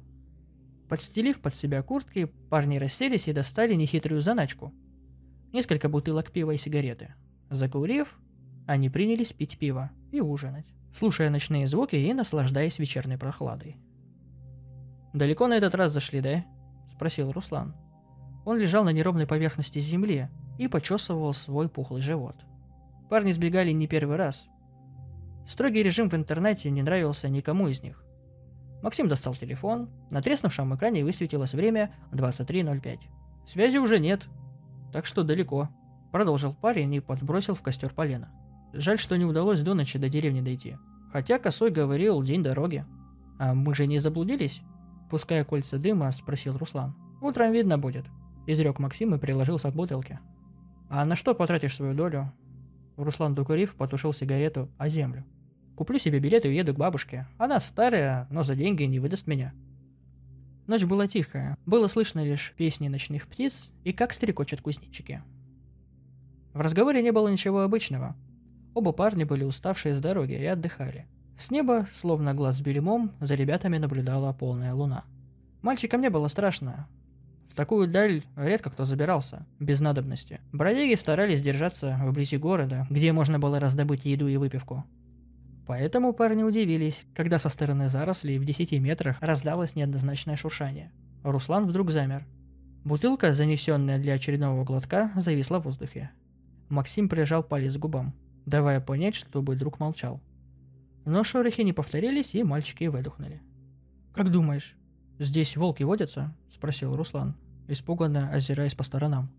Он подсел ближе к огню и ногой задел полено, а в небо взметнулся скоп искр – «Навряд ли. Может, заяц или лиса», — помотал головой Максим. Одним глотком он выпил остатки пива и швырнул пустую бутылку в кусты. «Мусорите, юнцы!» Хриплый голос из кустов заставил мальчиков подскочить на месте. Максим полез в рюкзак в поисках ножа, который, как назло, затерялся среди вещей. «Извините, ребятушки, я не хотел вас напугать». Из кустов вылез хозяин голоса. Но в сумерках было сложно разглядеть, кто он. «Что вам нужно?» – спросил Максим придавая голосу как можно более уверенный тон. «Ничего, ничего такого». Выставив перед собой руки, вышел человек к детям и медленно подошел к костру. Перед ребятами предстал человек с обросшей бородой и волосами, так что видно было только глаза и нос. И сквозь дырки свитера парни увидели костлявое тело, покрытое грязью. Когда мужчина подошел ближе, парни поняли, что это старик. «У меня сторожка там, недалеко. Я увидел костер и решил подойти», я так давно не видел никого в этих краях. Вы же не против компании старика?» Оглядев незнакомца Максим, решил, что вид бродяги не вызвал особых опасений. Обычный старик, каких полно среди бомжей. Да и не против компании, он ничего не имел, поэтому согласно кивнул. «Присаживайся, старик», — сказал он и потянулся за очередной бутылкой. «Угощайтесь». Руслан протянул старику хлеб и колбасу. «Ой, спасибо, ребятишки, ой, угодили. Улыбался он в бороду. Я в последний раз колбасу ел лет пять назад. Старик с удовольствием откусил от бутерброда. Я тут ем в основном только то, что поймаю. Может, пивка? Предложил Максим, чувствуя себя щедрым, как никогда. Не откажусь. Расцвел старик с набитым ртом и потянулся за бутылкой. Некоторое время было слышно только чавканье. Максим пристально вглядывался в лицо старика. Но тот сидел так, что в отблесках костра было видно лишь нижнюю часть седой бороды и грязные колени, торчащие из дыр потертых штанов. Но захмелевший парень находился в прекрасном настроении и поэтому решил завести беседу. «Как звать?» – бесцеремонно спросил он у незнакомца. Он намеренно обращался к старику на «ты», давая понять собеседнику, что они наравне. «Степан я», – дружелюбно ответил старик. «Михайлович, а как вас величать?» Мальчики тоже представились. «Давно ты тут живешь?» – снова спросил Максим вглядываясь в скрытое в ночном полумраке лицо старика. «Да почитай, с девяностых», — охотно ответил старик, подтягивая пиво. Как с работы уволили, так и жена меня и выгнала из дома за ненадобностью. Первое время по городу ходил, но не по душе мне люди стали. Я и ушел в лес. Набрел здесь на лесную сторожку, так и тут остался. А кем вы работали? Включился в беседу Руслан. Учитель я был, засмеялся старик. И Максиму показалось, что в темноте у него глаза неестественно сверкнули. Биологию вел в младших классах. Вдруг ни с того ни с сего Максиму стало неспокойно. Где-то очень глубоко в него вгрызся маленький червь в тревоге, причину которого он сам не мог себе назвать. Было желание встать и разглядеть незнакомого гостя. Но почему-то он этого не сделал. «Ух ты!» – удивился Руслан. «Это мой любимый предмет был в школе». Радостно он поделился со стариком. Максим почувствовал, что бродяга явно понравился малому. Они еще некоторое время увлеченно беседовали. В суть разговора Максим не вникал. Но в отличие от Руслана, учиться он не любил, ровно как и учителей. Считал их снобами. Поэтому парень, закурив, принялся любоваться пламенем. «А почему вас уволили?» – не унимался Руслан. «Это было недоразумение. Не хочу вспоминать», – отмахивался старик. «Молодежь, а вы ночевать тут будете?» «Да? А, а вы не против?» – спросил Максим, борясь с зевотой. Спать действительно хотелось сильно. «Нет-нет, конечно, не против. Ребятки, хочу и вам отплатить добром. Потому что вы тоже были добры ко мне». Он глухо крякнул. «Я приглашаю вас в гости. Переночуете под крышей». «Спасибо, дедушка». Руслан был явно доволен. Ночевка под звездами, конечно, была романтичнее, но он был рад и нормально поспать. Без страха, что ночью их побеспокоят обитатели леса. Максим лениво перевернулся на другой бок, медля с ответом. Но Руслан уже подскочил, полез в рюкзак. Достав старый фонарик, посветил, вокруг ища пожитки. «Сейчас только вещи соберем», — суетился Руслан, скидывая в рюкзак все, что попадется под руки. Максим немного разозлился. Они с Русланом договаривались всегда принимать решения вместе. А тут его друг даже не посмотрел в его сторону, когда соглашался на предложение старика. Но, пораскинув мозгами, Максим все же решил присоединиться. Ночевка на улице ему тоже не нравилась. Старик со своего места молча наблюдал за ребятами. Не помогал и не мешал. Лишь изредка прикладывался к бутылке, делая из нее очередной глоток. В какой-то момент луч фонаря выхватил из темноты лицо старика. И Руслан увидел, как тот улыбался, глядя на них. Фонарь задрожал у него в руках. Максим, заметив, что друг замер, тоже оглянулся. Но увидел только то, что старик сделал шаг назад. «Не свети в глаза, малец!» – захрипел дед. Но парень словно остолбенел. «Ты чего?» Максим схватил за руку друга и выронил фонарь. «У него что-то с зубами», – растерянно прошептал Руслан. «В смысле?» Не понимая Максим, но все же шагнул в сторону к старику. Тот медленно сделал еще шаг назад. «А что у тебя с зубами?» – спросил он, направляя луч фонаря в лицо старику. А Руслан стоял за спиной Максима. «Покажи!» «Сказал же, не светите в глаза!» – процедил старик и оскалился. Максим совершенно четко увидел ряд острых клыков. А Руслан приглушенно вскрикнул. «Твою мать, что за хрень?» – испуганно проболтал Максим. «Ты что сделал с зубами?» «Сточил», так удобнее охотиться. Еще шире улыбнулся старик. И уже не таясь, подошел к костру. В отблесках огня его улыбка была похожа на хищный оскал. Парни вник протрезвели. «Ты что, больной? На кого ты охотишься?» – спросил Максим, инстинктивно отступая назад. «На людей, конечно», – прошептал старик. И прежде чем сказанное дошло до осознания ребят, он набросился на Максима. Выбив фонарь из его рук, он отшвырнул парня в сторону, словно тряпичную куклу. Упав на спину, Максим приложился головой о землю и на секунду потерял ориентацию в пространстве. Человечина очень вкусная, особенно дети. Словно сквозь сон слышал он бормотание старика. Потом до слуха донесся вскрик и тихая возня. Собрав силы, Максим поднялся. Отблески пламени плясали на грязном свитере старика, который стоял спиной к Максиму. Он также увидел Руслана, прислонившегося к дереву.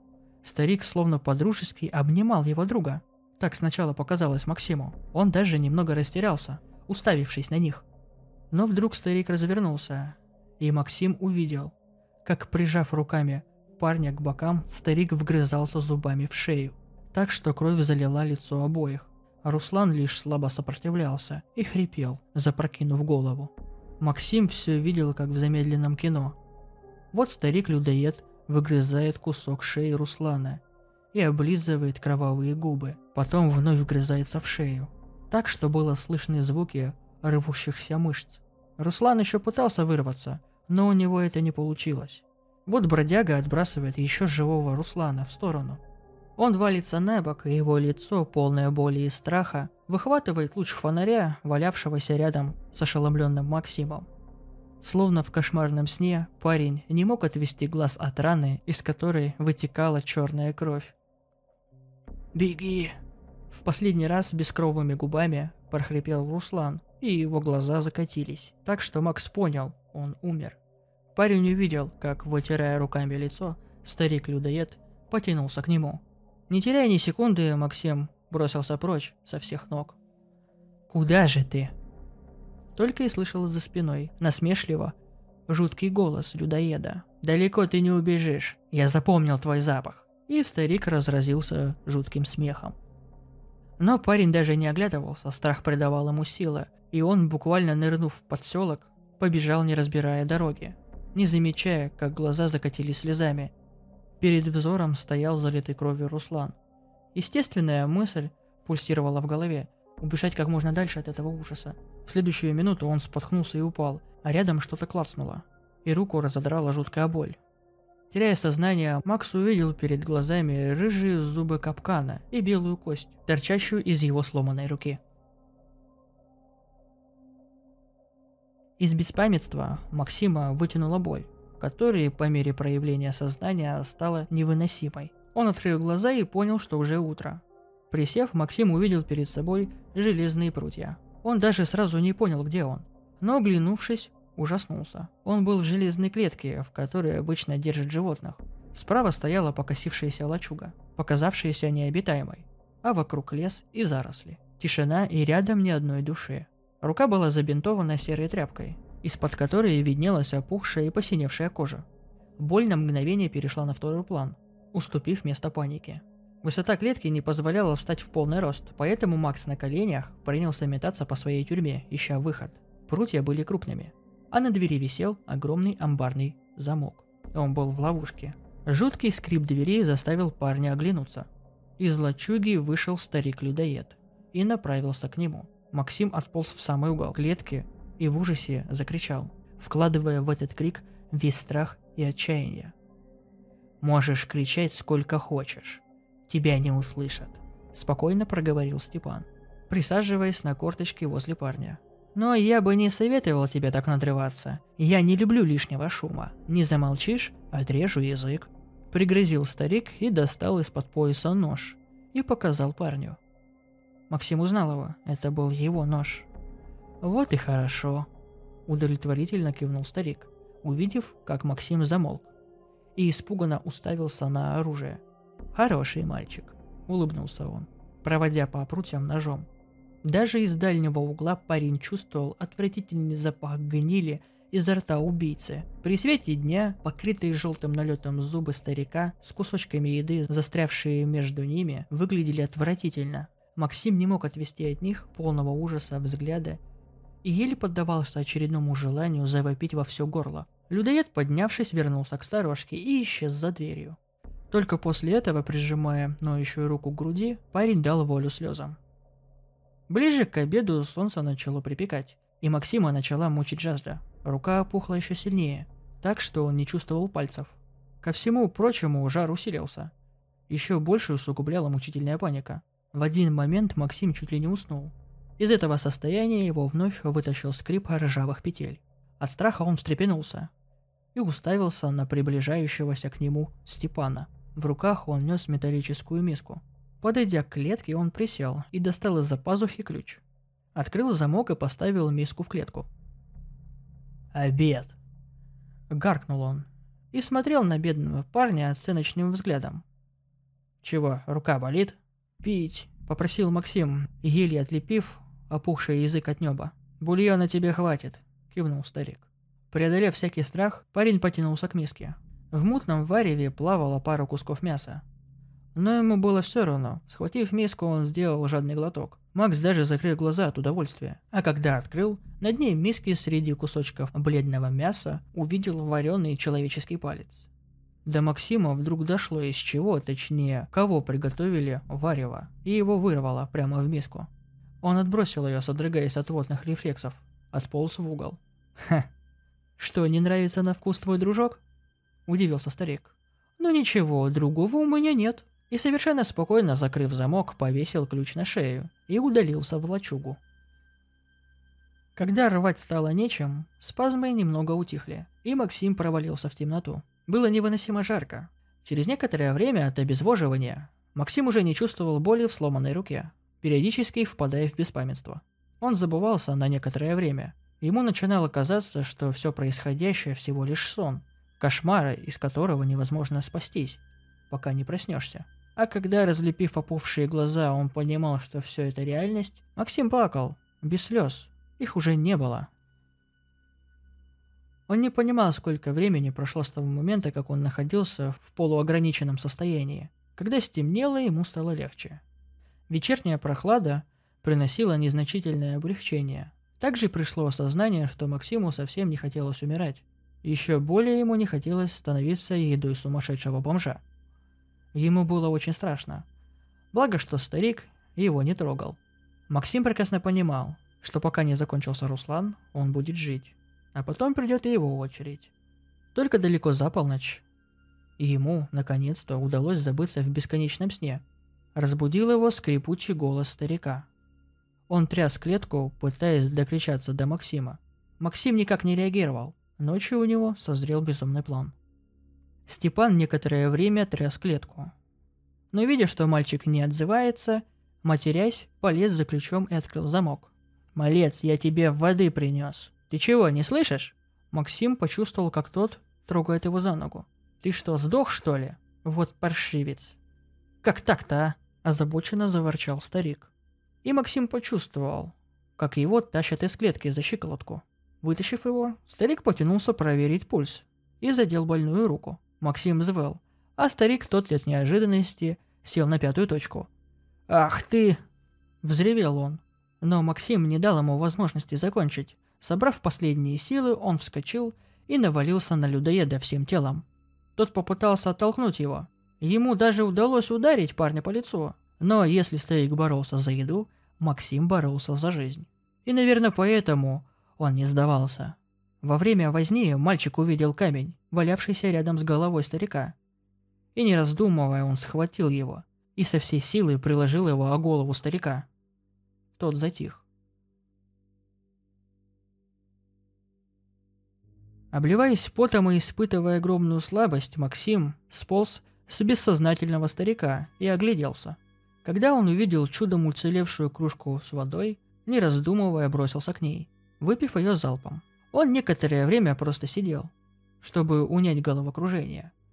Потом он затащил людоеда в клетку, сняв с его руки привязанный ключ, и запер замок. Только после этого он упал и долго отлеживался, восстанавливая силы. Его трясло от жара, голода и упадка сил. Утром было пасмурно, и поэтому Максим еще мог идти. Прижимая больную руку к себе, постоянно падая и поднимаясь, он шел вперед. Дорога была бесконечна, и ему казалось, что он никогда не выберется отсюда. Все время мерещилось, что людоеду удалось выбраться из клетки, и теперь он идет за ним по запаху, как ищейка на охоте. Это подгоняло его и не позволяло останавливаться. Рюкзак на спине оттягивал плечи, но Максим даже не думал его снимать. В нем была последняя память о его друге. Небо затянуло серыми тучами. И поднялся ветер. Вот-вот должен был пойти дождь. Максим не видел ничего. Он шел медленно, почти на каждом шагу делая остановку и переводя дыхание. Когда, чтобы передохнуть, он облокотился на березу, его воспаленные глаза увидели впереди людей. Напрягая зрение, он вгляделся в лес. По тропинке на перерез ему, громко переговариваясь, шли трое. В дождевиках с накинутыми на глаза капюшонами. «Помогите!» Максим вложил в крик последние силы. И это сработало. Люди обернулись и направились в его сторону. Силы покидали парня, и он сполз по стволу. «Это ж Макс!» Парень разлепил глаза, и перед ним стоял Костя и его прихвостни. Как он был им рад. «Ребята, как вы меня нашли?» – прошептал парень одними губами. «Ах ты гад, фарюга!» Это был косой. Подскочив к парню, он взял его за грудки и с легкостью поставил его на ноги. Максим не сопротивлялся. Сил не было даже возразить. «Решили меня обокрасть? Где твой жирный дружок?» Вмешался другой парень, правая рука Кости, Андрей. Он стянул с него рюкзак и тут же принялся его открывать. «Мертв», — захрипел Максим. «Что?» Рассердился косой и приглядывался к парню. «Что ты несешь? Чем от тебя воняет?» Спросил он, принюхиваясь. Прежде чем Макс успел ответить, тишину вечера прервал вопль Андрея, который вдруг отшвырнул от себя рюкзак. Он упал в пару шагах от Семена, третьего из компании. Из рюкзака медленно выкатилась голова Руслана. Оглянувшись на крики косой, побледнел. Максим вырвался из ослабевшей хватки и бросился к рюкзаку.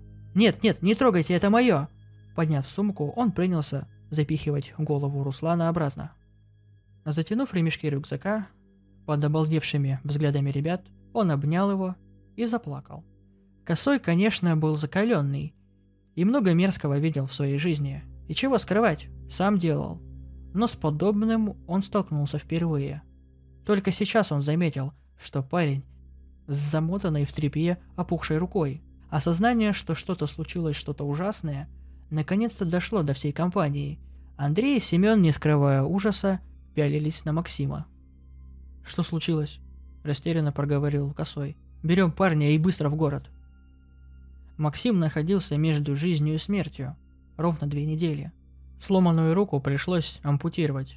Но от заражения крови врачи его спасли. После тяжелой комы и интенсивного лечения он очнулся в реанимации местной горбольницы. В тот же день его навестили сотрудники полиции, и Максим рассказал все, как было. После полиция нашла ту хижину с клеткой и старика в ней. Экспертиза показала, что тот был мертв несколько дней, и из-за жары разложение ускорилось. Пытаясь выбраться из клетки, людоед сломал себе ногти и половину зубов. Умирал он долго, от жажды и голоды. Потому что те две недели, пока Максим был в коме, жара становилась невероятной. Также полиции удалось откопать вокруг хижины огромное количество костей принадлежащих людям. Расследование по опознанию тел растянулось на долгие годы. А Максиму даже после того, как он узнал о смерти людоеда, еще очень долго снились кошмары, в которых старик держал его за ампутированную руку, принюхивался, жадно скалился красными от крови зубами и повторял одно и то же предложение. «Я приду за тобой, я чувствую твой запах».